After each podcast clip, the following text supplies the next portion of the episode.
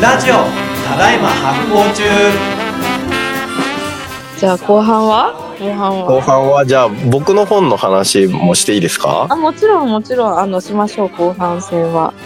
ね。はい。私もあの読ませてもらってあのーねずっとあのちょっと小屋を作りながら平くんの活動をなんか遠巻きに見てきた人みたいな感じだと思うんですね私は。でなんか最初の頃は発酵文化人類学が出版されたばっかりでなんか発酵っていうものがバーって急に盛り上がってきた時期に当たっててで最後のあの今年に入ってずっとこのねあ、えっと、アジア発酵機構をやってるんだって言って旅をしたり帰ってきたりしてるところをあのずっと見てきたので あこれをやってたんだなっていうのを初めて私からはあの理解しました。外出てるから分かんないですよね。そうそう。なんかふらって帰ってきてめっちゃ疲れたよみたいに言って、いやー今回もすごかったみたいな断片的にはあの話聞くんだけど、あ、じゃあそれでなんかここのウッドデッキやるみたいな感じで、いつもそんなにしっかり話すわけでもなく、でも平久くんは何か今すごいものを書いてるんだろうなっていうのを横目でチラチラ見ながらいたのがこの1、2年間だったと思うから、なんか本当にまずはおめでとうございますっていうあの気持ち。うん。なんかさ、まあ、この、えっ、と、どこまで内容を話しちゃうのかっていうのが長やましいとこだけど、この基本的には茶葉古道っていうものを追うっていう本だと思うんだけど、それを思いついたの、ね、これを書こうと思ったのはいつ頃なんですか？えっと、実はあの、なんてに2019年の頃、だからこ小屋とかのせ整地とかで小屋作りしてた頃に、うん。あの、えっとね、えー、ふた、えっとね、三つの、うん三つのオファーが重なった時があって、2019年の秋前ぐらいに。うん。一つは、あの、文春の、あの、編集部の方から、なんかこう、た、気候ものの、えー、連載をしませんかっていう依頼があった。うんうん。でもう一個が、えーっと、えートランジットっていう旅の雑誌が、うんち中国の特集をやるから、なんか一緒に、あの、編集部と旅をして、中国特集の、なんかこう、ルポみたいの書きませんかっていう話があって、さらにちょうど同じ時期に、えーっと、えー中国の雲南省にある、あの、食品メーカーの、あの、社長さんから、うんあの、僕の活動いつも見ていますと。よ、よろしければ、あの、雲南の発酵文化見に来て、なんか一緒に商品開発とか、なんかこう、あの、何か面白いその発酵文化のリサーチみたいのやりませんかっていう話がほぼ同時期に来たのが、えーその頃だったの。ええすごい。なんかそので最後の雲南からのオファーってすごいね。なんか国境を越えて、それぐらい平久くんのことを知ってたってことなんだよね。そうで、なんかね、結構僕の活動って、割と2017年以降から海外の人たちも割と知っていて、まあうん。発行ブームがやっぱり盛り上がってい、いうん。海外的、海外で盛り上がっていった時に、うん。日本の中心地の一つなんだけど、うん。そこでやっぱり対外的に、あの、特にか海外でもわかる形で発信したりとか、英語でインタビュー受けてたりとかするだけだったから、多分僕だけだったと思うんだけど、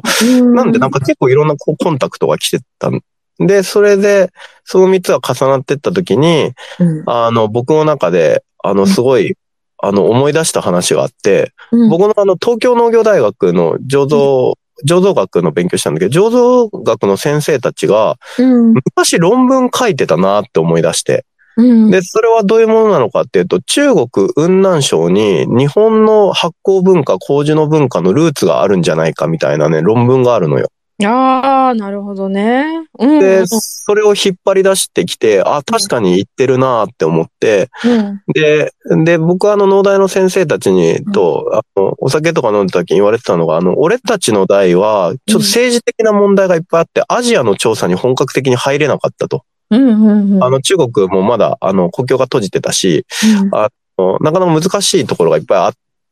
うんあの、が宿題になっているから、まあ自分たちは仮説までは一応やったけれども、なんかあの、少しその進めて、その、海外に出ていくのがこう、まあお前たちの代の役割だみたいなことは言われていて、うんで、もしかしてその先生たちの続き、今うんやったらいいんじゃないと思ったんね。ああ、なるほど。それがちゃんと頭に入ってたんだね。でもその先生たちが言ってくれたことがね。で、先生たちの論文とかやって、うんなんか見当つけて、雲南省、この辺とかっていうのを、なんかこういろいろ見てるうちに、あのえっとね、もう一つね、あの、思い出したのが、あの、えーノンフィクション作家の高野秀幸さんのの、ああ、この中にも出てくるもんね。うん、あの、ミャンマーのね、そうそうそうそう、西南シルクロードの。で、この西南シルクロードのエリアだな、こことかって思って、うん。で、えっとい、いろいろなんかこう、頭の中でこう地図を組み立ててるうちに、この茶箱道っていうのがで出てきたんだよね、その調べてたら。でうん、茶箱道っていうのは何なのかっていうと、西南シルクロードに一部っていうか結構被ってるんだけれども、うん。あえっと、要は、えータイとかラオスとかミャンマーの国境沿いのジャングル地帯でと取れるお茶を、うんあの、チベットとかヒマラヤの方までずっとこう、馬の背に乗っけて届けていくっていう道がある。うんうん。それが、う雲南省のこう、えっと、き北から、あの、南から北をこう縦断して、そこからさらにラサとかまで行く。っていうの。まあ、3、4千キロ、4千キロぐらいあるのかななんかとんでもなく長い道のりの、あの、ルートがあって、うん、で、えっと、ここ沿いに先生たちが行っていた、あの、場所が結構ある。うん。気づいた。うん。ということは、この茶箱道っていうものを歩いていけば、日本の発酵文化とか僕たちのこの、えっ、と、何か昔から持っている文化のルーツを、えー辿ることができるんじゃないかっていうふうに思って、うん。で、そこから旅の企画を立てて、で、その雲南省の食品メーカーの社長さんと一緒に、茶箱道行こうみたいな。で、実は私も行ってみたいと思ってたんです。茶箱道のルートとかっていう話になって。うん、で、行ったのが最初の第1回目の旅で、それが2019年の秋で、だいたい1ヶ月ぐらい行ってた。うん。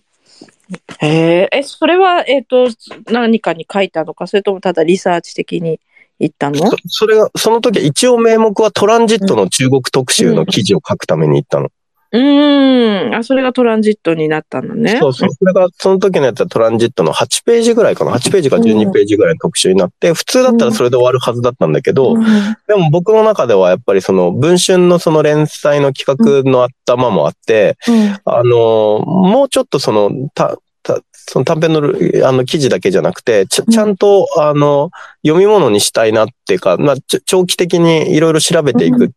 あの、まあ、フィールドワークにしたいなと思ってて、うんでそれでその企画が無事文春の、あの、文芸誌のオール読み物っていう、えー雑誌の、えー不定期連載の枠をもらって、うん。あの、すごいありがたいことですけど。で、それで、あの、まずはその中国の、えー旅を、中国からチップへの旅を、えー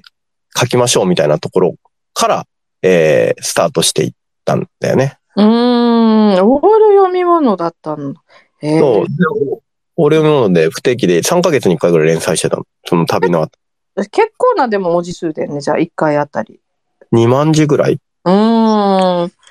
すごいね。かなり読み応えのある連載だったってことだよね。もうその最初から。うーん。そうなんです。で、それでまあありがたいことに結構評判良かったらしくて、うんあの、記事の。で、うん。それであの、おまあ、今回の本は、うんあの、えー米麹。まあ、僕の専門の麹の、特に米で作っている麹、甘酒とか日本酒作るやつ。うん。あれのルーツを探そうっていうので、うん雲南省に行ったの。あで、先生も多分その辺のルーツって米麹とかのルーツって雲南省にあるんじゃないかみたいな、うんまあ、稲作が伝播してったのも雲南省じゃないか説みたいなのがあって、うんえーまだ真偽のほどはもう確たるとこまでは分かってないんだけども、うんで、まあそういうところに行って、行ったら、実際にルーツ見つかるんじゃないかと思って行ったんだけど、結果として見つからなかったんだよね。面白かったけど。うんうん。あ、そうか、雲南ではってことね。雲南では見つからなくて、うん。で、みんな麹は麦で作っていて、中国の大陸麹っていうか、あの、どっちかっていうと、あの、テンペとかを作ったりとか、紹興酒とか、ああいう系の文化だったのでう、んちょっと違うなみたいなうん。ので、なんか先生の言ってたことは、かなんか、うんもしかしたらやっぱり仮説は仮説に過ぎなかったのかみたいなことを考えたとき、たまたまその、えっと、これ、た高野さんの本でも出てくるんだけど、ルイリーっていうね、あの、うんミャンマーとの国境の町があるの、ちょっといかがわしい町だけど、うん。で、そこのいかがわしい市場で、あの、甘酒を売ってるおばさんに出会ったんだよね。うん。その引きもすごいね。なんかね。で、そのおばさんはミャンマーの方から来てて、まあ、ルイリーってあの、ミャンマーと中国の国境なんだけど、ね、現地の人はね、パスポートなしで行き来できるの。中国とミャンマーを。実は。そう。で、うん。ミャンマーの方から来たとかって言って、言ったわけ。うん。でうん、その時に、あの、ピンと来て、あの、茶箱道って、あの、いくつかの道があるんだけど、メインルートが、メインルートが、えっと、雲南省の一番南のその、ラオスとかの国境から、ラサまで行くルートなんだけど、うん。もう一個なんか、ルートがあって、それは、えっとね、うんチベットまで登らないで、一回、あの、ん西に曲がって、ミャンマーを越えて、インドまで行く、イン、うんネパール、インドまで行く道っていうのがあるの。バングラデシュとか。横断うんまうん、で、もしかしたら、で、これ西南シルクロードの道なんだけど、この西南シルクロード沿いの方に、もしかしたら、うん。あの、甘酒作ってるし、あの、うん米麹の文化があるかもしれないぞっていうのを思って、うんで、それはあの、えっと、コロナ禍中に、えっと、それは一体どういう旅のルートを立ててればいいんだろうって、編集部と相談したんだけど、うん。で、その結果出てきたのが、あの、ね、あの、ひネパールのに、レネパールがどうも、西南シルクロードと、あの、ヒマラヤをこう渡っていく茶箱道の合流地点、北ルートと西ルートの合流ことが分かり、いろんなネパール行こう次。ってなったのが第2回の旅だった。それがね、コロナ禍明けて、こう2022年の終わりとかうんうん。に行ったんだよね。うんうん。じゃあ結構時間経ってんだね、1回目か3ら。年ぐらい。やっぱりね、ちょっとうん結構コロナ禍で行くの難しくて、うんうん、そりゃそうだ。うん。はい特に中国とか今でも入りづらいから、うんあ結構やっぱり、なかなかそういうのもあって、で、3年越しに今度はネパール行って、うん、で、うんで、ネパールもわけわかんないまま友達に誰かネパールで面白い人、あの、知り合い紹介してって言ったら、うん。ボビンさんっていううん、釈迦族の末裔に出会って、うん。あの、釈迦一族の生き残りが、ネパールのパタンっていう町で、あの、仏教コミュニティを作っていて、原始仏教の。うんで、そこコミュニティの人たちに僕は、あの、ネパールで預けられることになって、うんで、そこの、その、えっと、人たちのしゅ、しさらに親戚の親戚みたいな人たちに、まあ、あの、リリンブー族っていう、これまたあの、えっと、ネパールの結構あの、少数民族なんだけれどもう、んすごい古い文化を持ってる人たちに会って、その、それでネパールが第2回の旅だった。うーん、そっかそっか。なんか、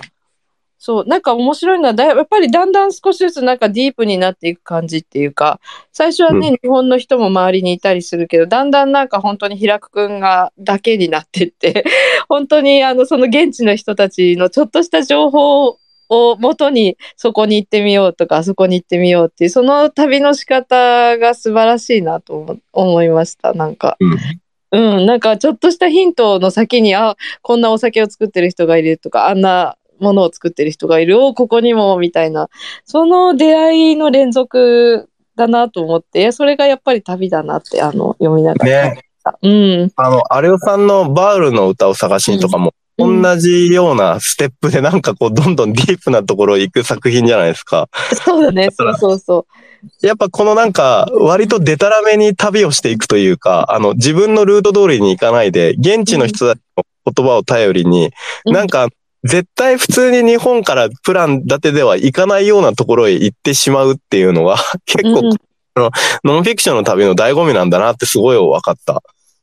そうだよね。いや、本当にそうそう。だんだんね、私的にはやっぱ最後のね、インドらへんっていうのは一番ワクワクするところだったなって。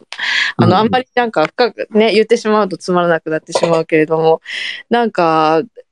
自分もね、あの、バングラデシュとかあの辺を旅してたから、なんか思い浮かぶようで、あこんなすごいとこまで行くんですね、みたいな。うん。そう。なんかちょっと、あの、小屋にいる時に、ある時に、あの、ね、えこの中に出てくる佐々木美香ちゃんっていう映画監督からメッセージがあって、平久さんとしばらく連絡取れなくなるかもしれないけど、心配しないでってご家族に伝えてくださいっていう謎の伝言を私は、あの、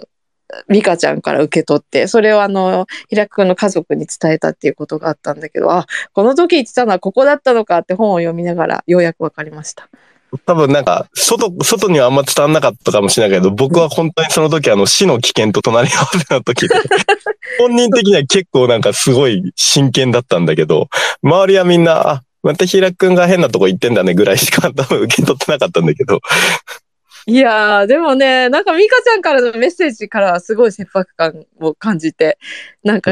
すごい、あの、ふちょっとした紛争地帯に行ってて、でも大丈夫そうです、みたいな、それを伝えてくださいって言って、で、あの、タミちゃんに伝えたら、あ、そうだよね、うん、平久くん言ってんだよね、みたいな、こっち小屋はすごい平和だから、平久くんのいる世界とこちらの世界のギャップがすごいものがあったんだよね、あの、こっちは焚き火してワイワイしてって言って、あー、平久くん、今、遠くの星の空でどこにいるんだろうって思いながら 想像していたのが、この本の最後の方の部分ですよね。なんか、うん、結構これはすごいところなんだろうなって読みながら思いました。そのメッセージを送った時は僕はあの、焼き討ちが、自分のいる集落が焼き討ちに合うんじゃないかっていう恐怖に怯えていた夜でしたね。いや、それはすごいよね。しかもなんか本当に、周りにね、誰か、平久くんのことを守ってくれる人がいるかどうかも微妙な感じじゃない？なんか、一応、あね、信頼できる人がいるとはいえ、昔からの知り合いがいてとかではないわけじゃない？その場うんうんその場で知り合った人に運ばれていく感じっていうかね。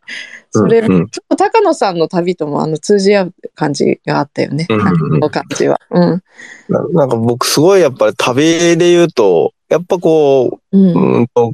今回の旅はその、明らかに途中から、雲南省の途中ぐらいから、うん明らかに安全地帯から外れていって、うん。ネパール、インド編だと、もう、あの、なんて言うんだろう。うんと、いわゆるその、旅メディアみたいなところの世界観、旅メディア、旅しましょうみたいな世界観からも離れていって、日本人もいないし、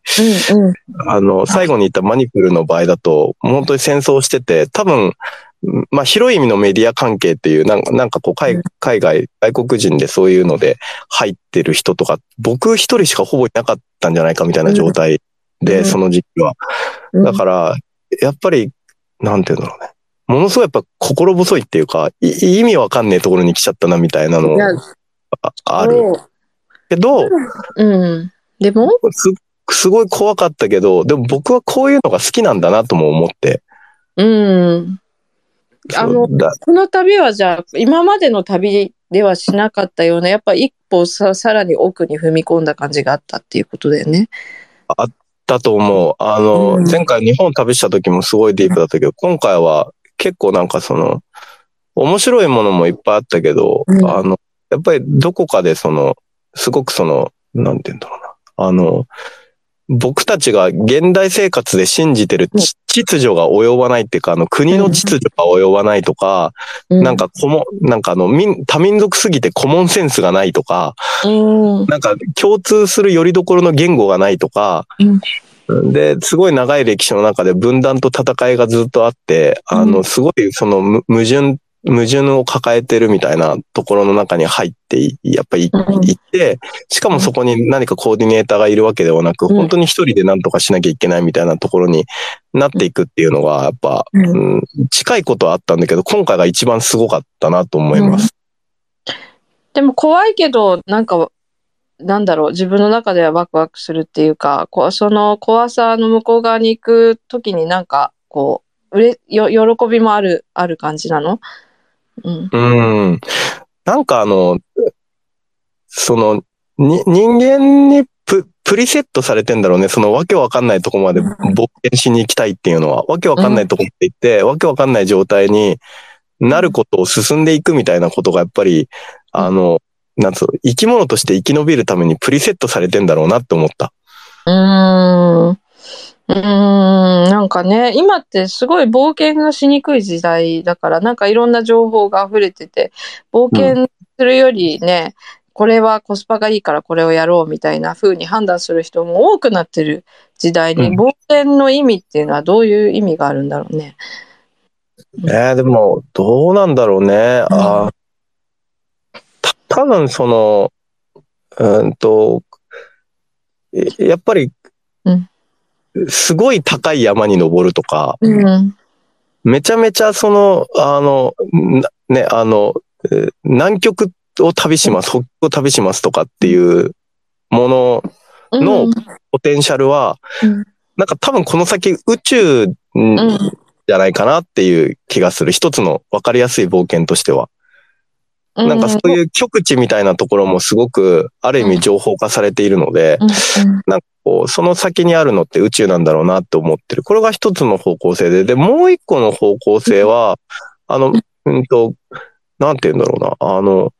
なんか、なんか世界にはいくつかその空白地帯みたいなところがあるんだなっていうのが分かって、うん。で、あの、こ今年出た本だと、あの、えっ、と、そのさっき出てきた高野さんのイラクスっていうすごい本があったけど、めちゃめちゃ面白い。あれもなんか、その空白地帯に行くというか、巨大な湿地帯で、うん。あの、水が引いたり、あの、満ちたりするから、あの、地域、自治体の線引きがすごい難しくて、うん。なんだかよくわからない、謎のルールで動いてるところになるみたいな ところにこう行くんだけど、なんかあの、うん。うん。そういう空白地帯がやっぱ世界にはやっぱいくつかあって、で、これが二つ目のなんか冒険の曲だなと思っている。うん。なんかこの、人いっぱいいて人生活してるんだけど、あのなんていうの、その秩序が、ちょっとあまりにも現代人が知ってるものと違いすぎて、普通のその現代のロジスティックスとか、あの、えっと、現代のなんかこう、あの、感覚では行くことができない。行ったとしてもなんだかよくわからないみたいなところにうん。対して、そこのふ深みに入っていくっていう